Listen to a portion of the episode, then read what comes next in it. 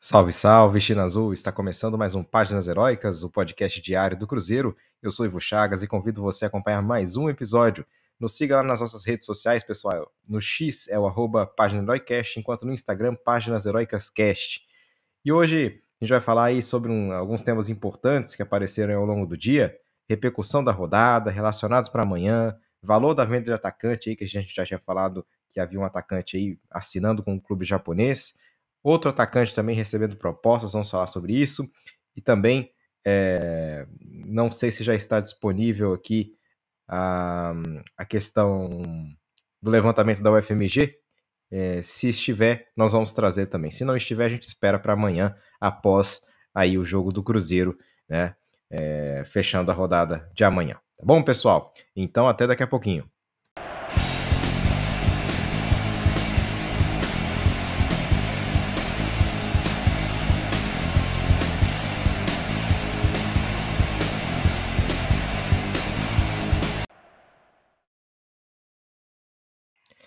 Bom, vamos lá. Antes de mais, antes de começar aqui com os temas, eu gostaria de mais uma vez agradecer a vocês pela audiência nesses últimos dias, pessoal. Olha, realmente é, nós batemos todos os recordes aqui do podcast nesses últimos dias. O, o podcast do jogo pós-jogo, né, contra o Goiás, foi de longe o, episódio mais visto da história do podcast. Muita gente assistiu, portanto, e está assistindo ainda, né? O pessoal ainda está ouvindo muito obrigado aí pelo apoio de todos vocês. Temos crescido consideravelmente e fica aqui mais uma vez aquele pedido, aquele recado é, para que a gente continue a crescer exponencialmente como estamos fazendo nesse momento.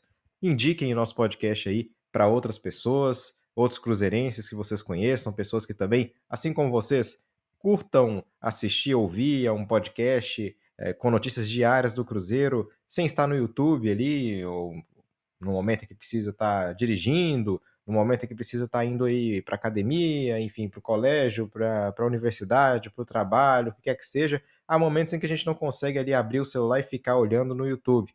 É claro que as notícias que a gente traz aqui, elas são trazidas, né? Elas são, na verdade, é, o ponto delas, né? O principal ponto delas, ou seja, a ideia delas e a, o trabalho por trás é, dessa notícia, ele é feito por profissionais é, setoristas do Cruzeiro, né? Repórteres, como é, pessoal aí setorista mesmo, enfim.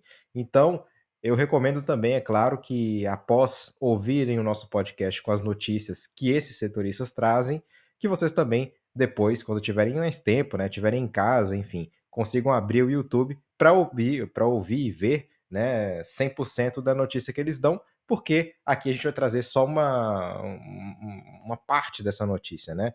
Eles sempre trazem muita coisa interessante e eu vejo sempre o Samuel Venâncio nesse sentido, porque os outros setoristas já estão ali ligados a uma rádio, enfim. Mas o Samuel Venâncio é quem é, de fato traz notícias direto para o YouTube dele e o Samuel vive desse YouTube, né? Então, portanto, é muito importante que vocês sigam o Samuel, ativem nas notificações e, assim que puderem, é, também visualizem lá e, e vejam o trabalho do Samuel no YouTube, né? E dos outros setoristas também que porventura tenham canais no YouTube.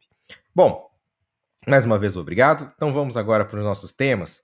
A repercussão da rodada. Ô pessoal, rodada muito, mas muito, muito boa para o Cruzeiro, viu? Eu vou falar para vocês. Essa rodada começa com a goleada do Corinthians sobre o Vasco por 4 a 2 que é muito boa. Essa vitória do Corinthians foi muito boa. Salvou o Corinthians, é menos um na disputa? É menos um na disputa. De fato, o Corinthians dificilmente vai cair. Agora, por outro lado, afunda o Vasco. E o Vasco tem dois confrontos extremamente difíceis. Ele vai pegar o, o Grêmio fora e depois o Red Bull Bragantino em casa. Então, assim, nenhum jogo será fácil para o Vasco. Portanto, pessoal, sinceramente, eu acho aí que essa situação vai ser difícil para o Vasco. Só que o Vasco hoje teve uma notícia mais positiva e a gente vai falar sobre ela. No, já hoje, né, tivemos uma goleada do Fluminense 3 a 0 sobre o Santos, né? Outro resultado extremamente positivo para o Cruzeiro. E muita gente já dizia: "Ah, o Fluminense vai com time reserva, o Fluminense não aguenta o Santos, o Fluminense vai perder 3 a 0 para o Fluminense sobre o Santos". Portanto, a equipe santista agora também em alerta vermelho, já se dizia que o Santos já havia escapado, mas não, a situação do Santos está muito complicada. É, só que os times de baixo estão em situação ainda mais complicada, isso porque também o Bahia sofreu uma derrota em casa. Portanto, Vasco, Santos e Bahia jogando em casa perderam. Isso é excepcional para o Cruzeiro. Se o Cruzeiro vence, portanto, amanhã o jogo contra o Atlético Paranaense, eu cravo que já estamos livres da Série B. Não muito, vai, teria que haver uma combinação de resultados muito satânica para o Cruzeiro perder ou para o Cruzeiro cair é, de divisão. Mas é claro que a gente espera também é, somar mais pontos contra o Botafogo, por exemplo, e contra o Palmeiras dificilmente isso vai acontecer, até porque o Palmeiras aí tem a concorrência do Atlético Mineiro agora na luta pelo título. O Atlético Mineiro venceu o Flamengo, resultado surpreendente 3 a 0 no Maracanã. É, portanto, eu acredito que somar pontos ali seria interessante, sobretudo nesse jogo contra o Atlético Paranaense, os três pontos, e depois contra o Botafogo, um empate ou mais três pontos. É, até queria depois perguntar para vocês o que vocês acham, né? Se o Cruzeiro já estiver livre de qualquer é, perigo de queda, entrega o jogo contra o Palmeiras, você acha que o Cruzeiro deveria entrar com o Paulo Vitor, por exemplo? Entrar com o Paulo Vitor, entrar com, com o lateral colombiano, ah, que eu até esqueci o nome, graças a Deus, com o Wesley, o Paulo Vitor, enfim, seria uma boa, hein? Bom, pessoal, e aí, o São Paulo vence o Bahia por 1 a 0 né? Outro resultado lindo, maravilhoso. Foi no apagar das luzes o gol do São Paulo. Então, essa rodada é muito, mas muito boa para o Cruzeiro. Amanhã a gente vai ter o jogo do Goiás, mas o Goiás já não é ameaça. Eu acredito que já esteja praticamente realmente. Deve, esse, inclusive, esse jogo Grêmio Goiás deve ser o jogo que oficializa o rebaixamento do Goiás.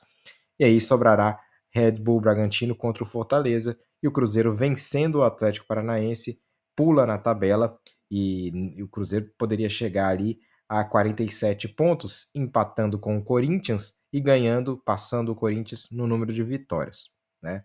Portanto, estaríamos aí na 12 posição. Seria incrível, seria muito bom. Isso se o Fortaleza não pontuar ou não vencer o Red Bull Bragantino, né? Bom, Agora, falando dos outros temas que a gente tem aqui, vamos falar exatamente dos relacionados. Tem mudança aí nos relacionados que, é, que nós trouxemos, aliás, que o Paulo Autori trouxe, e são os seguintes. Bom, vamos lá. Goleiros, Rafael Cabral e Anderson. Defensores, João Marcelo, Kaique, Palácios, é esse eu não estava lembrando. Bota o Palácio de titular contra o Palmeiras se a gente já tiver escapado da Série B, porque eu acho que vai ser sucesso. É, Lucas Oliveira, Luciano Castan, Marlon Neres e William. Depois o meio-campista, Fernando Henrique, Felipe Machado, Ian Lucas, Japa, Lucas Silva, Matheus Vital, Matheus Pereira e Nicão. Nicão voltando aí, portanto. Atacantes, Arthur Gomes, que também volta de suspensão, Bruno Rodrigues, João Pedro, Rafael Elias e Robert. E aí, pessoal, será que o Paulo Autori vai ter coragem de lançar, por exemplo, o menino Robert como titular? O Wesley não está, reclamou de uma lesão no ombro, alguma coisa do, do tipo, portanto, o Wesley não estará disponível para esse jogo. É, então, olha, seria talvez voltar com Arthur Gomes seria algo mais conservador. Não sei o que fará aí o Paulo Autori, mas eu acredito que ele vai lançar o Arthur Gomes não vai colocar o Robert logo de titular. Eu acho que não. Até, é, por mim, sim, porque o Arthur Gomes há muito tempo não faz uma. Fez aquele gol, fez aquele gol.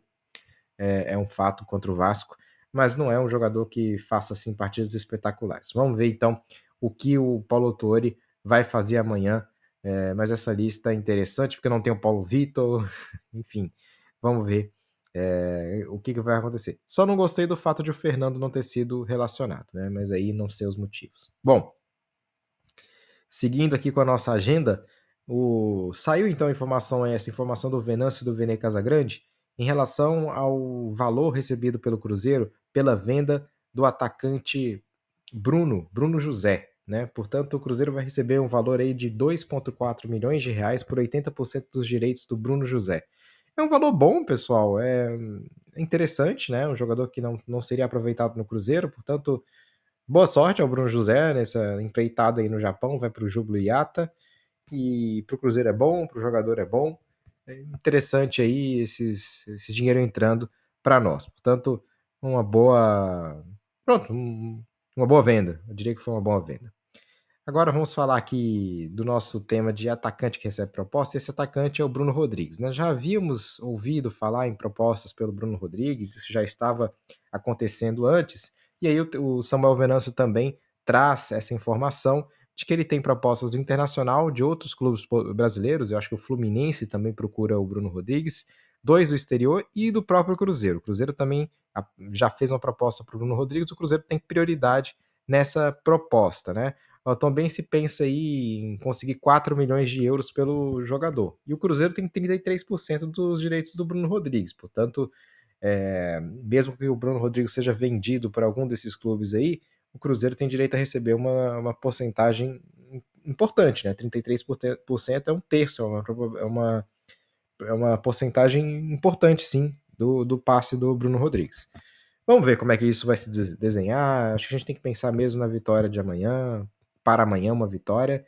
E essa questão do Bruno Rodrigues vai ficar definida realmente depois que, que o Cruzeiro de fato definir essa situação e a gente espera que amanhã essa, essa definição já venha. Eu acredito que uma vitória já salva o Cruzeiro. O Cruzeiro iria a 47 pontos, né? Eu acho que é uma nota de corte já, já, já muito boa. E a gente está vendo que não vai ser tão fácil assim, por exemplo, para os times de baixo somarem tantos pontos, né?